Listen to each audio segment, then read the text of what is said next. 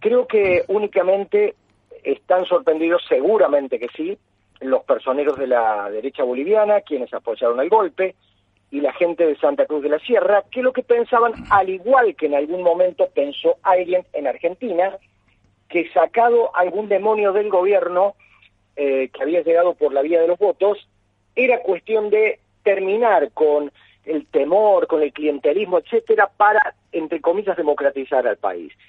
La cuestión es que el golpe de Estado que se cometió hace un año y que permitió asumir a toda una generación de dirigentes de un sector oriental del país, en algunos aspectos yo diría que secesionista, para limpiar, entre comillas, del MAS y de mm, todo lo que oliera a Evo Morales, no hizo nada bien. En primer lugar, llevaron adelante una política que en, en, en, su construcción de odio cotidiano dejaron de lado una enorme cantidad de beneficios sociales que no eran planes, precisamente, y que había llevado adelante la política de Evo Morales. En segundo lugar, los símbolos.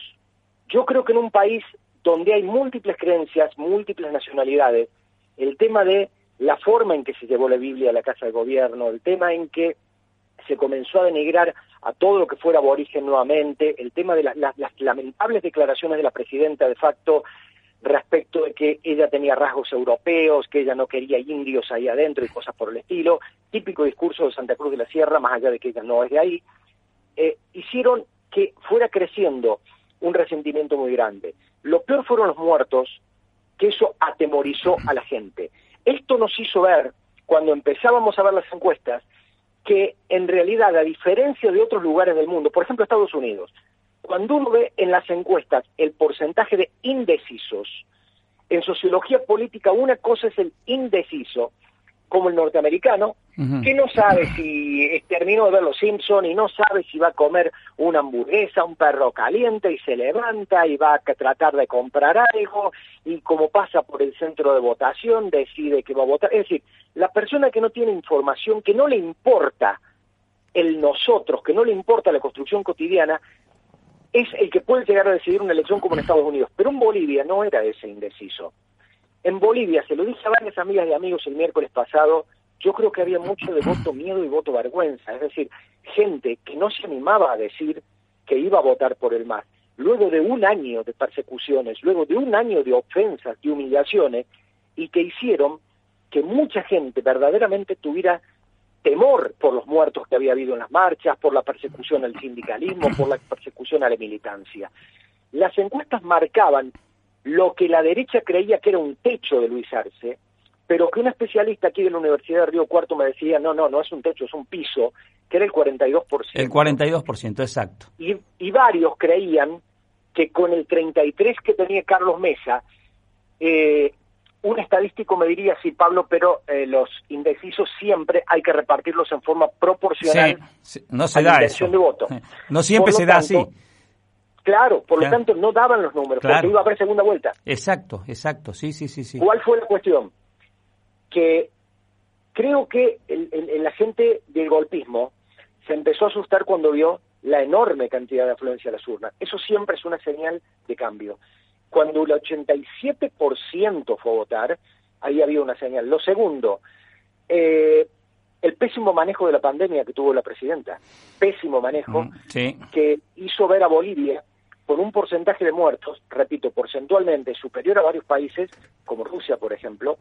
Eh, tercero, la cuestión de eh, la prudencia con la que se manejó Luis Arce, pero algo que me hace reflexionar sobre un error estratégico político que pudo haber tenido Evo Morales hace un año, porque el MAS ha demostrado que el, entre comillas, populismo boliviano, lejos de ser un populismo vertical de arriba hacia abajo, era horizontal, de abajo hacia arriba, y por lo tanto el MAS tiene una construcción social que va de abajo hacia arriba, y por lo tanto cualquier candidato que pusiera el MAS iba a ser un candidato potable para su base.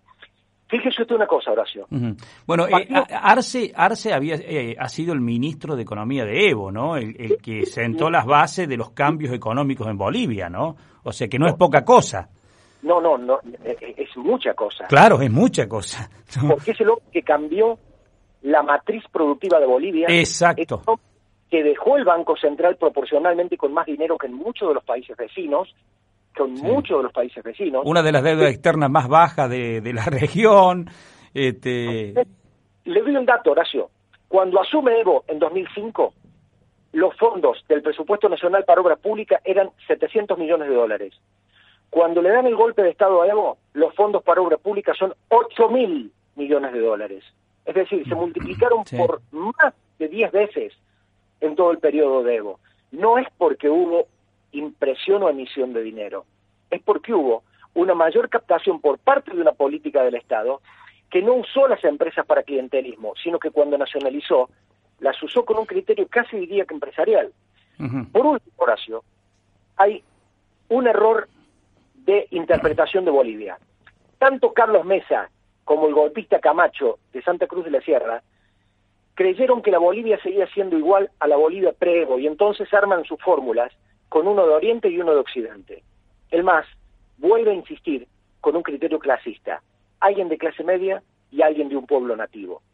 Hay un profesional de clase media como Luis Arce y hay un descendiente de pueblos nativos como David Choquehuanca, el ex canciller, un hombre muy prudente y muy serio, y no hay secretos.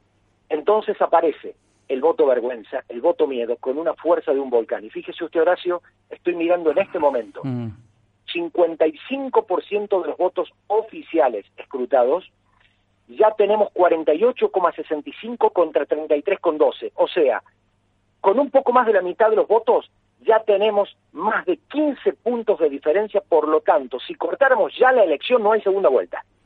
Exacto no llegamos a los 54%, 53% que coinciden llamativamente tanto eh, la boca de urna como el conteo rápido de las empresas Jubileo y Sesmori. Claro, el conteo rápido, inclusive eh, la, la, presidente de facto este, salió enseguida cuando tuvo el, dato este, a, reconocer la victoria y a, y a saludar a Arce porque ya era, era todo muy coincidente, ¿no? Este, ya por lo menos arriba del 50 eh, eh, ha obtenido, ¿no? Este, habrá que ver después el, cómo termina el escrutinio, pero, pero evidentemente que ha sido un triunfo este, impresionante de Luis Arce. Ahora, eh, ¿cómo imaginás este, la Bolivia que se viene? Eh, Luis Arce, ¿qué va a pasar con Evo Morales? Este, no va a ser Sí, eh, ¿qué injerencia va a tener? No va a ser fácil por varias cuestiones. La primera mm. es que a los que nos gusta el fútbol decimos que el MAS nuevamente tiene que empezar a construir poder, la juega de visitante. Recuerdo una entrevista a Álvaro García Linera cuando dijo que ellos habían ganado en el 2005 el poder formal, pero que no tenían el poder real. Hoy nuevamente el sector militar policial, que es anti-MAS, y que mm, es el títere de los intereses empresariales y aristocráticos de Santa Cruz de la Sierra, eh, no le va a perdonar una a Luis Arce. Por eso me parece que el reconocimiento muy temprano de la dictadora Yanine Áñez de la victoria tiene un olor a pacto. Es decir, yo no voy a alterar las cosas, yo voy a entregarte el gobierno, pero nada de investigaciones. Eso va de la mano del discurso de Arce respecto de que voy a ser el presidente de la unidad. Creo que Evo tal vez, eh, me parece que yo habría hecho lo mismo, probablemente en un discurso muy duro, dice que eh, van a investigar a todos, etcétera, etcétera, etcétera. De hecho, el ex ministro de Gobierno Murillo renuncia y Evo Morales dice que va a terminar en la cárcel, etcétera. O sea, yo no sé qué margen va a tener Luis Arce para investigar lo actuado y que habría que hacerlo, porque hay muertos, porque hay endeudamiento, porque hay corrupción. Claro, ahora eh, me parece que también marcó un poco la cancha Luis Arce, porque ayer eh, hay una declaración donde le preguntan sobre Evo Morales y dijo que bueno, que va a volver al país, dice, pero dice tiene que resolver algunas cuestiones con la justicia. O sea, eh, también marcándole la cancha, ¿no? Me parece, ¿no? Es que yo creo que la construcción del liderazgo en el MAS mm. no puede hablar de un liderazgo prestado no se puede hablar de un liderazgo prestado. Y en ese sentido, creo que, eh, y Morales lo sabe, Morales sabe que la construcción política que ellos han hecho de este proyecto que es el MAS, no hay liderazgos serios, hay proyectos políticos detrás y Morales sabe, porque lo dijo además en una conferencia Álvaro García Linera, que cuando uno tiene que gobernar inclusive se pone enfrente de gente de la propia base, como por ejemplo una autopista en una selva y que saltan las poblaciones originarias diciendo, no, esa selva es sagrada, no la toques, etcétera. La cuestión entonces es que Evo no es el dueño del proyecto político, tampoco lo es Luis Arce, mm. pero creo que se viene un periodo de negociación necesaria y un periodo que va a necesitar de mucha inteligencia para reconstruir el poder real. Claro, ¿lo ves a, a, Luis Arce más cerca de eh, Alberto Fernández en la relación con, con Cristina Kirchner, ¿no? Eh, eh, que de mm, Lenín Moreno y Correa, porque ese es otro ejemplo, ¿no? Lenín fue el hombre de Correa y después Lenín le dijo chavo a Correa, ¿no? Sí, eh, eh, excelente, excelente la comparación. Eh, aquí es diferente la cosa. Creo que este hombre forma parte de un proyecto político y lo demostró. Lenín Moreno fue una creación, podríamos decir, de Correa, pero um, Luis Arce tiene peso propio y Luis Arce cree en ese proyecto político. Si yo fuese Luis Arce, la verdad, inclusive hasta para permitir que con perfil bajo Evo Morales solucione los problemas, porque hay algunas denuncias que no son políticas, la cuestión de violación, esas cosas. abuso, una serie de cosas, sí.